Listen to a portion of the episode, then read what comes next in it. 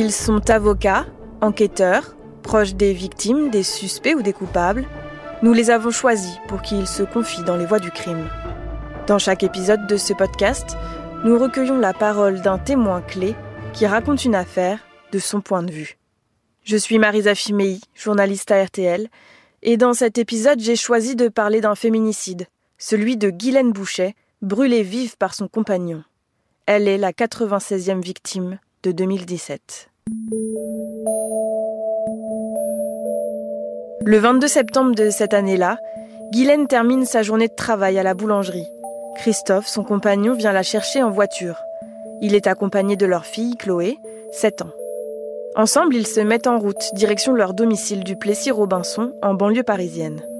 Une fois rentrés, le couple envoie Chloé dans sa chambre se mettre en pyjama. Guylaine et Christophe s'installent dans le salon. Une dispute éclate et très vite le ton monte. Christophe sait que Guylaine a rencontré quelqu'un. Elle veut rompre, c'est fini, elle prend ses affaires et annonce qu'elle part avec Chloé. Christophe ne lui laisse pas le temps de s'en aller. Il saisit Guylaine, la plaque au sol et la frappe. Chloé arrive dans le salon. Elle voit son père saisir une bouteille d'essence et asperger sa mère, au sol. Il allume un briquet. L'appartement s'enflamme. Chloé crie au secours. Des voisins défoncent la porte d'entrée et parviennent à la mettre à l'abri. Sa maman, Guylaine, est brûlée à 92%. La voix du crime de cet épisode, c'est Sandrine Bouchet, la sœur de Guylaine. C'est elle qui a recueilli Chloé, sa nièce, après le drame. Elle est aussi l'autrice du livre Elle le quitte, il la tue, publié aux éditions de l'Archipel, et a fondé l'Union nationale des familles de féminicides, l'UNFF.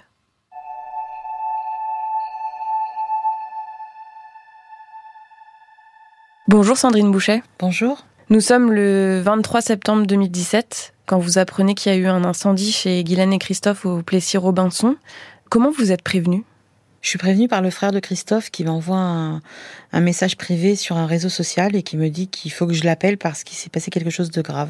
Et du coup, je l'appelle pour euh, en savoir un peu plus. Et c'est là qu'il me dit qu'il y a eu le feu dans l'appartement et que euh, Christophe, Guylaine et Chloé sont hospitalisés dans trois hôpitaux différents. Alors à ce moment-là, moi, je veux en savoir plus puisqu'il me dit rien sur l'origine du feu. Donc j'appelle le commissariat de quartier, de là où habite ma sœur. Je demande des précisions. On me dit qu'ils peuvent pas me répondre, qu'ils ne savent pas. Ils m'orientent vers la police judiciaire. Donc j'appelle la police judiciaire, qui me demande de venir euh, le plus rapidement possible avec ma maman. Donc on, on y va, on est accueilli euh, par des policiers, on laisse ma maman dans une salle d'attente. Moi, on me fait monter dans un bureau et on commence à m'auditionner. Mais encore une fois, sans rien me dire. Donc moi, je pense à un incendie domestique. Jusqu'au moment, au bout peut-être de 15-20 minutes, je, pose la question quand même à, à, cette femme policier. Je lui dis, mais je comprends pas, ma soeur, elle dormait quand il y a eu le feu. J'arrive pas à comprendre qu'elle ne soit pas sortie de l'appartement. Et elle me regarde euh, avec des yeux ronds et elle me dit, bah non, il a mis le feu sur elle.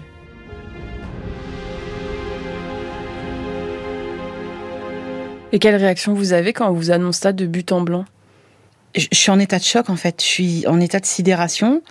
J'ai l'impression que mon, mon âme sort de mon corps comme si j'étais plus là. Et quand je reprends mes esprits, je lui dis pardon. Et elle me répète cette phrase, il a mis de feu sur elle. Et là, il y a beaucoup de sentiments qui se mêlent. Il y a la culpabilité de qu'est-ce qu'on aurait pu faire pour pas que ça arrive, qu'est-ce qui s'est passé, qu'est-ce qu'on n'a pas vu? La trahison aussi, puisque lui, euh, c'est quelqu'un qui venait manger à notre table, qui était là à Noël, qui était là aux anniversaires. C'est quelqu'un que j'ai choisi comme parrain de mon fils aîné quand même. Donc c'est dire comment il était intégré dans ma famille. Donc voilà, un énorme sentiment de trahison et puis d'incompréhension. Parce que euh, tant qu'on n'est pas confronté à ce genre de crime, on, on a des stéréotypes assez euh, forts. Moi, je pensais que ça n'arrivait que dans les milieux défavorisés sous fond de chômage, de drogue, d'alcool. Jamais je me serais dit que ça arriverait dans ma famille. Hein. Euh, voilà, c'était un couple, enfin ma sœur et, lui c'était un couple normaux. Ils travaillaient tous les deux, une petite fille, euh, propriétaire de leur appartement, enfin la classe moyenne, mais voilà, enfin et quand j'ai su ça, j'ai pas compris. J'ai vraiment pas compris. Donc vous tombez des nues, vous sortez de la salle d'audition vous retrouvez votre maman dans la salle d'attente? C'est-à-dire que après ça, on continue quand même à m'auditionner malgré le choc. Hein. On continue à m'auditionner. Et là, moi, je pense à ma maman, effectivement, qui est en salle d'attente. Et je me dis, mais comment je vais lui dire ça? C'est pas possible. Comment je vais pouvoir lui dire? Et effectivement, quand je redescends de cette salle d'audition, L'ascenseur s'ouvre, je vois ma mère et je sais qu'elle sait. Je, je, vois dans ses yeux qu'elle sait, elle pleure. Et je me dis, mais qui lui a dit? Enfin, je veux dire, c'était à moi de lui dire, c'était pas. Et en fait, le problème, c'est qu'ils ont convoqué les voisins qui avaient essayé de porter secours à ma soeur la veille. Ils les ont mis dans la même salle d'attente que ma maman. Ils parlaient et ma mère, elle a tout entendu. Ils ont parlé de l'incendie, de ce qui s'était passé et tout ça. Mais du coup, après, ma mère, elle a posé des questions, puisqu'elle savait du coup qu'on parlait de sa fille. Et elle a posé des questions et, bah, ils lui ont répondu. Et ma mère, elle a appris l'horreur de ce qui s'était passé pour sa fille dans une salle d'attente de commissariat. Et qu'est-ce qu'elle vous dit quand elle vous voit et que vous sortez de l'ascenseur? Elle dit rien, elle pleure. Juste, elle dit rien. Ensuite, on décide de, se rendre à l'hôpital, euh, enfin l'hôpital où est hospitalisée Guylaine, puisque c'était elle qui était dans le plus dans l'urgence absolue. On est reçu, avant de l'avoir, on est reçu par un médecin qui nous ment pas du tout, hein, qui nous dit qu'elle va mourir, qui nous dit qu'il sait pas comment ça se fait qu'elle est encore vivante, que normalement elle devrait plus être là, que certainement elle nous attendait. Et il nous dit de lui dire ce qu'on a à lui dire de lui dire au revoir. Donc ma maman lui dit de se battre, que voilà, faut qu'elle soit forte, qu'on a besoin qu'elle reste avec nous. Voilà, puis après bon, c'est un peu trop dur pour maman, donc elle sort de la chambre. Et moi je lui dis de partir parce que de toute façon, je sais qu'elle va partir. Mais je lui dis qu'elle peut partir en paix parce que je vais prendre soin de sa petite fille et puis parce que je vais faire en sorte que ce qu'il a fait, ça reste pas impuni. Quelle relation vous aviez avec Guylaine? J'avais une relation extrêmement fusionnelle. C'est la dernière d'une fratrie de quatre. On est, on est quatre enfants. C'est la, voilà, c'est la petite dernière qui a été euh, extrêmement chouchoutée par mes parents, par nous, ses frères et sœurs. On s'appelait tous les matins sur le chemin du travail. Tous les matins, on s'appelait pour se raconter des bêtises, enfin tout et n'importe quoi. Elle a pris mon fils aîné, la première dans ses bras. Elle a assisté à mon accouchement alors qu'elle avait que 16 ans. Et c'est elle qui a eu mon fils, voilà, la toute première dans ses bras. Elle avait aussi une relation extrêmement fusionnelle avec mon, mon fils aîné. Voilà, c'est c'était très fusionnel entre nous deux. Et avec Christophe, du coup, vous l'avez dit, c'était le parent de, de, votre, de votre fils. Oui. Euh, il était très intégré à votre famille, il n'y a jamais eu de soucis euh, particuliers? Il n'y a jamais eu aucun souci. Après, c'était quelqu'un d'assez réservé, d'assez euh, assez distant. Mais moi, je mets ça aussi sur le fait que, bah voilà, nous, on est une fratrie de quatre, on est hyper soudés. Euh, bon, maintenant, il manque quelqu'un, mais même quand on se voit encore aujourd'hui avec mon frère et ma sœur, euh, c'est parfois un peu dur de rentrer dans notre bulle parce que voilà, on est, on est très très proches, on est très famille, et parfois on se rappelle des souvenirs des bêtises qu'on faisait enfant et tout. Et, et moi, j'ai mis sa distance et sur ce compte-là en se disant il a peut-être un peu de mal à, s'intégrer à notre, bulle, tout simplement. Guylaine a pu m'envoyer quelques signaux, mais que je n'ai pas du tout su interpréter. Parce que quand elle me disait, par exemple, qu'il voulait qu'elle fasse le ménage de droite à gauche et pas de gauche à droite, quand euh, elle me disait qu'il allait la chercher tous les soirs à son travail, quand elle me disait qu'elle avait pas le droit de s'habiller de telle ou telle façon, de pas sortir avec ses amis, moi, je me suis dit, voilà, encore une fois, ce qu'il faut remettre dans le contexte, c'est que c'est la petite dernière, tout ça, et je me suis dit, oh, elle exagère. Voilà, parce qu'elle a toujours été traitée un peu comme une petite princesse, et je pensais vraiment qu'elle exagérait. Alors que maintenant, je sais que non. Guylaine avait décidé de quitter Christophe. Elle avait rencontré un autre homme, notamment. Est-ce qu'elle vous en avait parlé? Oui, elle avait rencontré un, autre homme euh, quelques mois auparavant parce que bah, elle était dans l'attente de beaucoup de choses de la part de Christophe qui ne lui donnait pas. Et je pense qu'au bout d'un moment, bah, comme dans tous les couples, hein, quand on a on n'a pas ce qu'on attend, on va le chercher ailleurs. Donc effectivement, elle a elle avait décidé de le quitter. Moi, j'étais au courant depuis le début. Je lui avais dit euh, de bien réfléchir parce qu'on sait que les, nouvelles histoires, c'est toujours euh, tout beau, tout rose, euh, les papillons dans le ventre, mais il faut pas mettre non plus en, péril dix ans de, relation avec une petite fille. Voilà, faut vraiment, ça se réfléchit. On prend pas ce genre de décision à la légère, mais je lui avais quand même dit que quelle que soit sa décision, je serai avec elle. Et effectivement, euh, lui, il a su deux semaines avant qu'elle voulait le quitter. Et comment justement il a su qu'elle voulait le quitter? Deux semaines avant le drame, il est venu euh, chercher sa fille euh, à l'école, alors que c'était pas prévu, puisque c'était un, lundi et que Guylaine ne travaillait pas le lundi. Et il a surpris du coup Guylaine avec son nouveau compagnon. À la sortie de l'école. À la sortie de l'école. Et comment il a réagi? Très mal. Ils se sont euh, expliqués avec ce monsieur en question. Et bon, il n'y a pas eu de violence, mais il y a eu échange de mots. Et puis, et puis voilà. Et puis Guylaine est rentrée avec Christophe chez elle. Et le jour du drame, elle lui avait annoncé qu'elle avait décidé de partir? Alors le jour du drame, ce qui s'est passé, c'est qu'il est allé, est allé la chercher à son travail, euh, comme euh, tous les tous les jours. Il avait hum, bu avant, donc il a pris la voiture euh, sous l'emprise de l'alcool. Il est allé la chercher. Quand ils sont rentrés à la maison, il y a une dispute qui a éclaté parce que Chloé n'avait pas dîné alors qu'il était 22 heures. Et euh, ça s'est envenimé. Et là, elle lui a dit qu'elle partait. Elle a dit à Chloé de préparer sa valise et elle lui a dit qu'elle partait. Et c'est là que c'est monté crescendo et qu'il ne l'a pas laissé partir.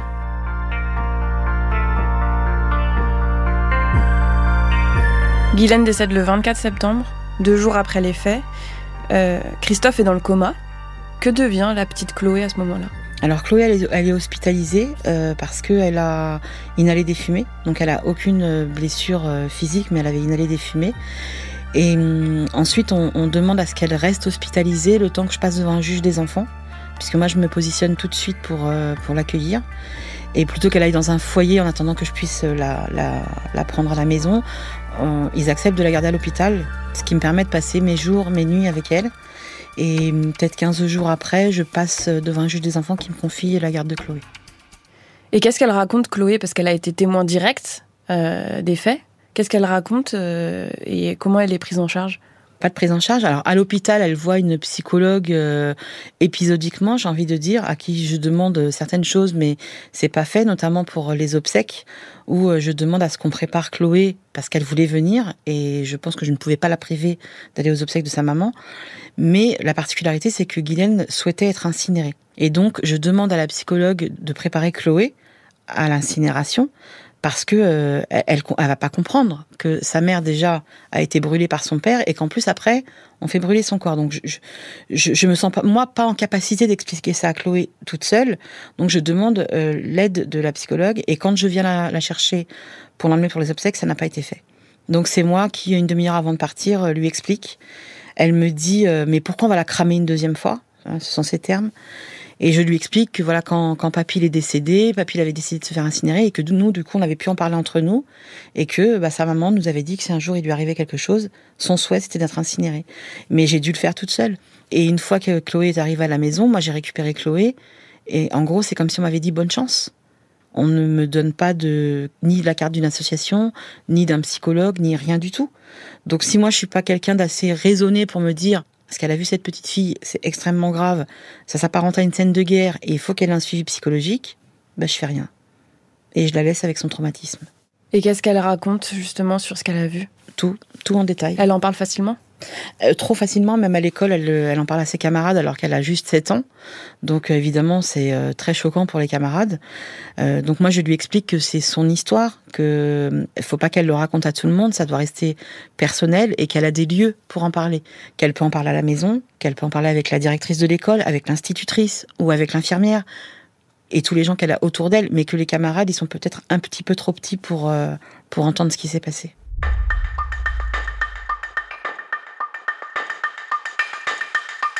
Christophe finit par se réveiller de son coma.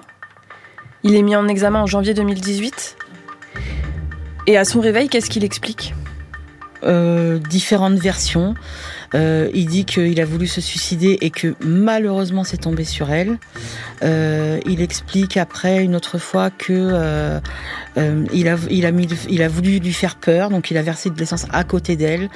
il, il, y a vraiment maintes maintes versions voilà, il, il sait plus, sait plus quoi dire, mais quand on le met face à ces contradictions, on se rend bien compte que c'est lui qui a mis le feu. Moi, j'aurais pu entendre, voilà, elle m'a quitté, j'ai pas supporté, je, je, pensais que je n'allais plus voir ma fille, je perdais ma femme, j'ai, comme on, on, entend souvent dans les cours d'assises, j'ai pété un câble. Euh, lui, c'est pas ça qu'il dit. Lui, il dit que c'est un accident, qu'il n'a pas voulu ça. Or, les experts, euh, moi j'ai lu les expertises, hein, euh, qui disent que ma sœur a été détrempée jusqu'au soutien-gorge d'essence. Et, en pire que ça, la petite, qui a tout vu, explique, et c'est filmé par les policiers, explique que son papa a versé l'essence sur sa maman. Elle dit qu'il a versé comme ça et elle montre le geste. Donc, à un moment donné, même face à la version de sa fille, il avoue pas. Et ça, ça me met très en colère. Maintenant, on parle de féminicide euh, pour, euh, pour ce genre d'affaires criminelles. À quel moment vous réalisez que Guylaine n'est pas la seule et que vous non plus, vous n'êtes pas seule euh, dans ce cas-là Environ un an après les faits, je, décide d'aller voir sur Internet un peu tout ce qui s'est dit sur ma sœur, parce que je me dis qu'un jour Chloé, elle y aura accès. et je veux pas qu'elle lise n'importe quoi euh, et des commentaires comme j'ai pu lire euh, horribles. Je me dis voilà, un jour je, elle ira voir et je veux pas qu'elle soit choquée. Et du coup, je tombe sur un article qui a été relayé euh, par le le collectif Féminicide par compagnon ou ex qui recense chaque année depuis 2016 les, les victimes. Je contacte le collectif en leur disant excusez-moi, je, trouve très bien que vous recensiez les victimes. Par contre, je trouve moins bien que vous relayiez des articles qui donnent de fausses informations. Parce que les articles où vous voyez des choses fausses, euh, qu'est-ce qu'ils disent? Surtout l'article qu'ils avaient relayé, ils disent que euh, il a mis le feu sur euh, ma sœur, mais qu'après il a essayé de se suicider. Or c'est faux, il a juste essayé de se sauver. Parce qu'il se trouvait sur le balcon. Il se trouvait sur le balcon, mais euh, il n'a pas essayé de se suicider. Il essayait, il n'a pas essayé de sauter. Il essayait de s'accrocher pour descendre, en fait. Donc c'est, pour moi, c'est pas du tout la même chose. Du coup, elles en prennent note et elles me proposent d'intégrer un groupe euh, privé sur euh, Facebook qui comporte que des familles de victimes. Et là, du coup, je commence à échanger avec d'autres familles, et c'est là que je me rends compte que, bah, que je ne suis pas seule, que je me rends compte du chiffre, que je me rends compte que ça touche tous les âges, toutes les classes, et c'est là que je prends vraiment conscience de la chose.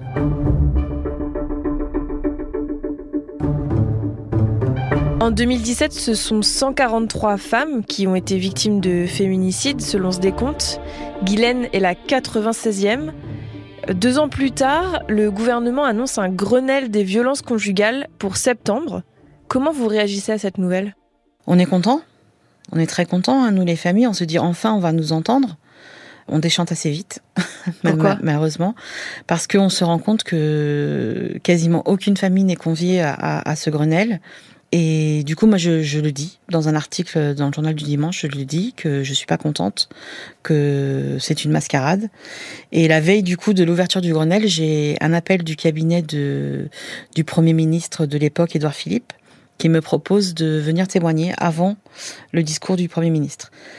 Donc j'accepte et j'explique hein, tout ce parcours du combattant que traversent les familles. Et ensuite, il y a les premières mesures qui sont annoncées. Et là, on est extrêmement déçus parce qu'il n'y a aucune mesure euh, pour les familles. Tout le monde écoute et tout le monde est très bienveillant, mais euh, après, euh, ce qui en découle derrière, c'est pas grand-chose.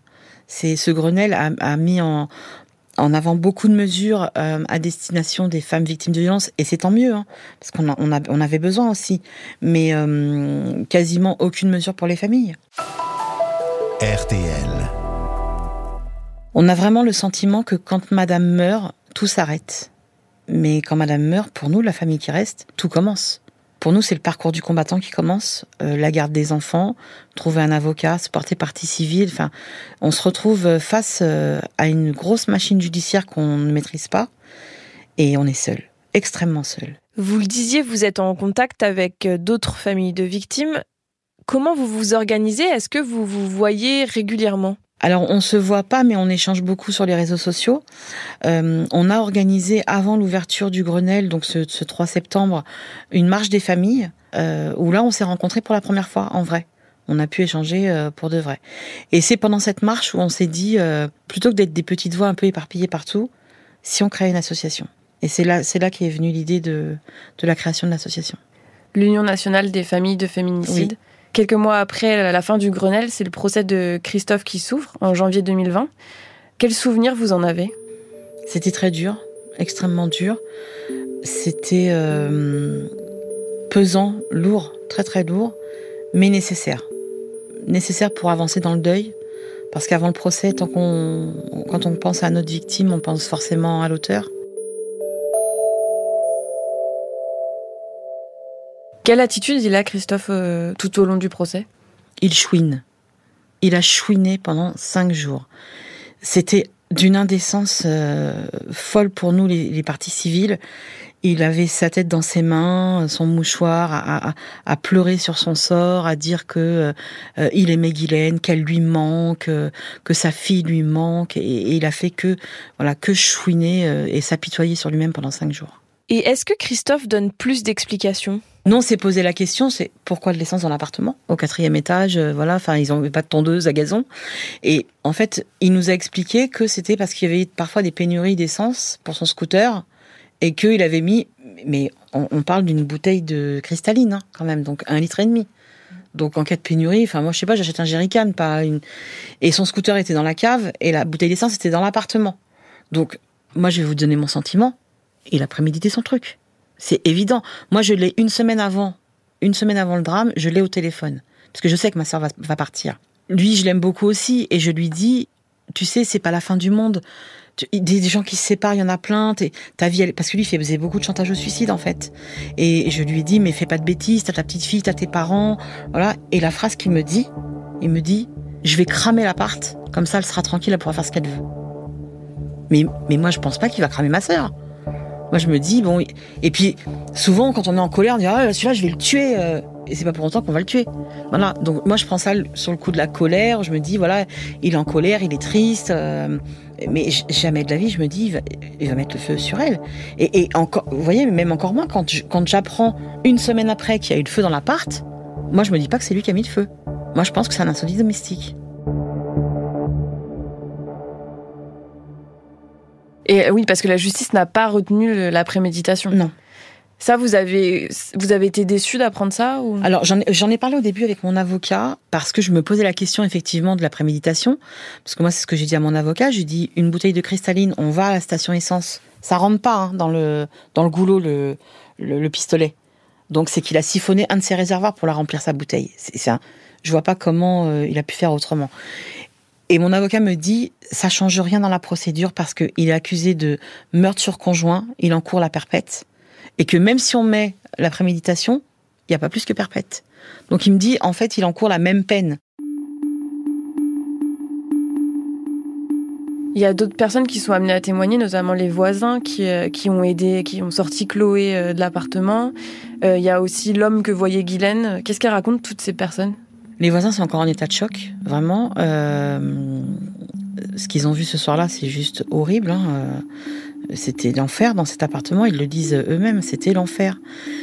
Euh, après, il y a des, témoignages qui m'ont moi choqué quand même, témoignages de certains voisins qui viennent dire à la barre que ils ont entendu Guylaine se faire maltraiter pendant 15 minutes.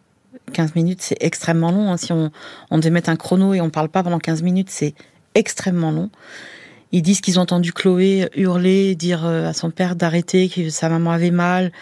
Ils sont venus dire qu'ils avaient l'impression qu'on traînait un corps et ils n'ont pas appelé la police.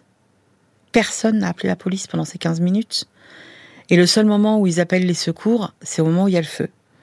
Donc moi, je suis très en colère quand j'entends ça parce que je me dis, ils ont appelé les secours en réalité quand leur propre vie à eux ont été en danger.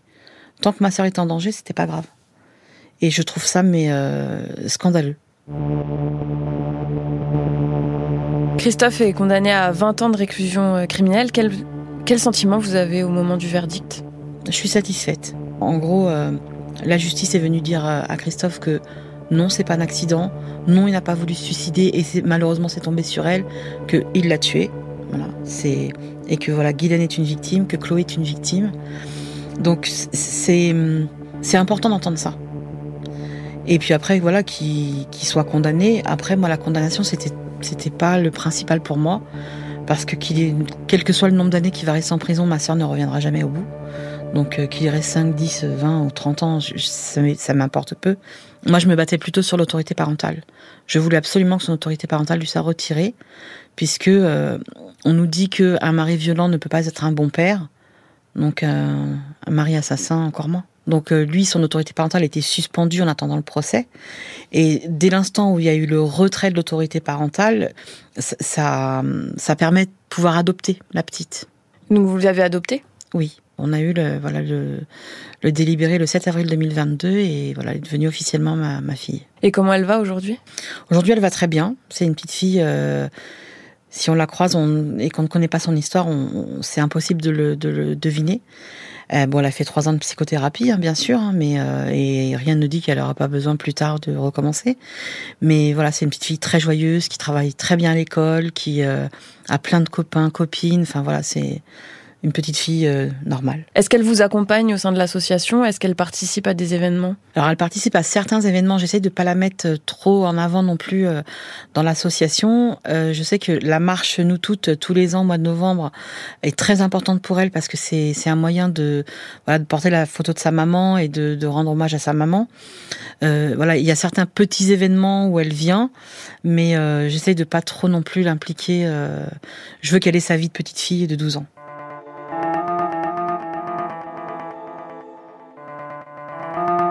On l'a dit, vous avez créé l'UNFF en octobre 2019. Quelle est votre revendication principale? Sur quel sujet vous, travaillez? On milite en ce moment et on travaille avec une sénatrice euh, sur la création d'un statut de victime pour ses enfants puisque euh, Monsieur Dupont-Moretti a signé un décret euh, en 2022 disant que voilà ces enfants étaient maintenant considérés comme des victimes directes.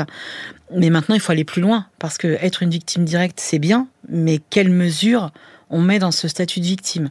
Nous, on se base sur un statut de victime qui a été créé en Italie, qui parle du, coup de l'autorité parentale, qui parle de, bourses d'études pour les, les enfants de victimes. Et quand on parle d'enfants de victimes, il faut voir au-delà de la majorité. Parce qu'aujourd'hui, en France, on prend en charge les enfants jusqu'à leur majorité. Ce qu'il faut savoir, c'est que quand euh, un père assassine la mère de ses enfants, s'il y a des jeunes majeurs, on va dire 18-19 ans, à l'heure actuelle, qui vivent encore chez leurs parents, c'est pas, c'est encore très très euh, très souvent euh, le cas. Ils sont complètement abandonnés. Ils sont complètement abandonnés. Ils sont à la rue. Et comme ils sont majeurs, on considère qu'ils sont adultes et qu'ils peuvent prendre soin d'eux. Tout à fait. Et alors, quand il y a de la famille, ils peuvent au moins aller dans la famille, mais quand il y a personne, malheureusement, ils se retrouvent sans rien. Ils n'ont plus accès à leurs, à leurs habits, puisque c'est sous scellé, ils n'ont, accès à rien du tout.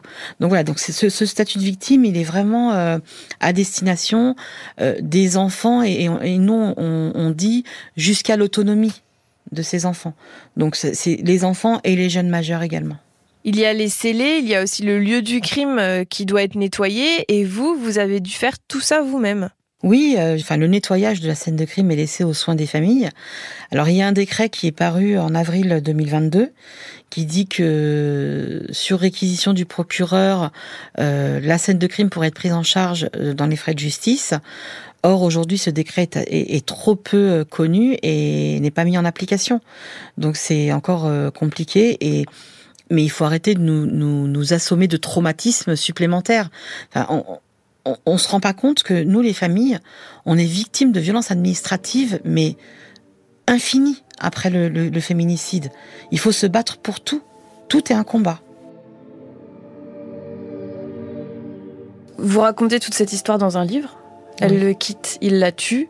Euh, comment vous vivez aujourd'hui avec cette histoire? Est-ce que vous en parlez euh, entre vous, dans votre famille Est-ce que comment vous, vous avez surmonté cette épreuve?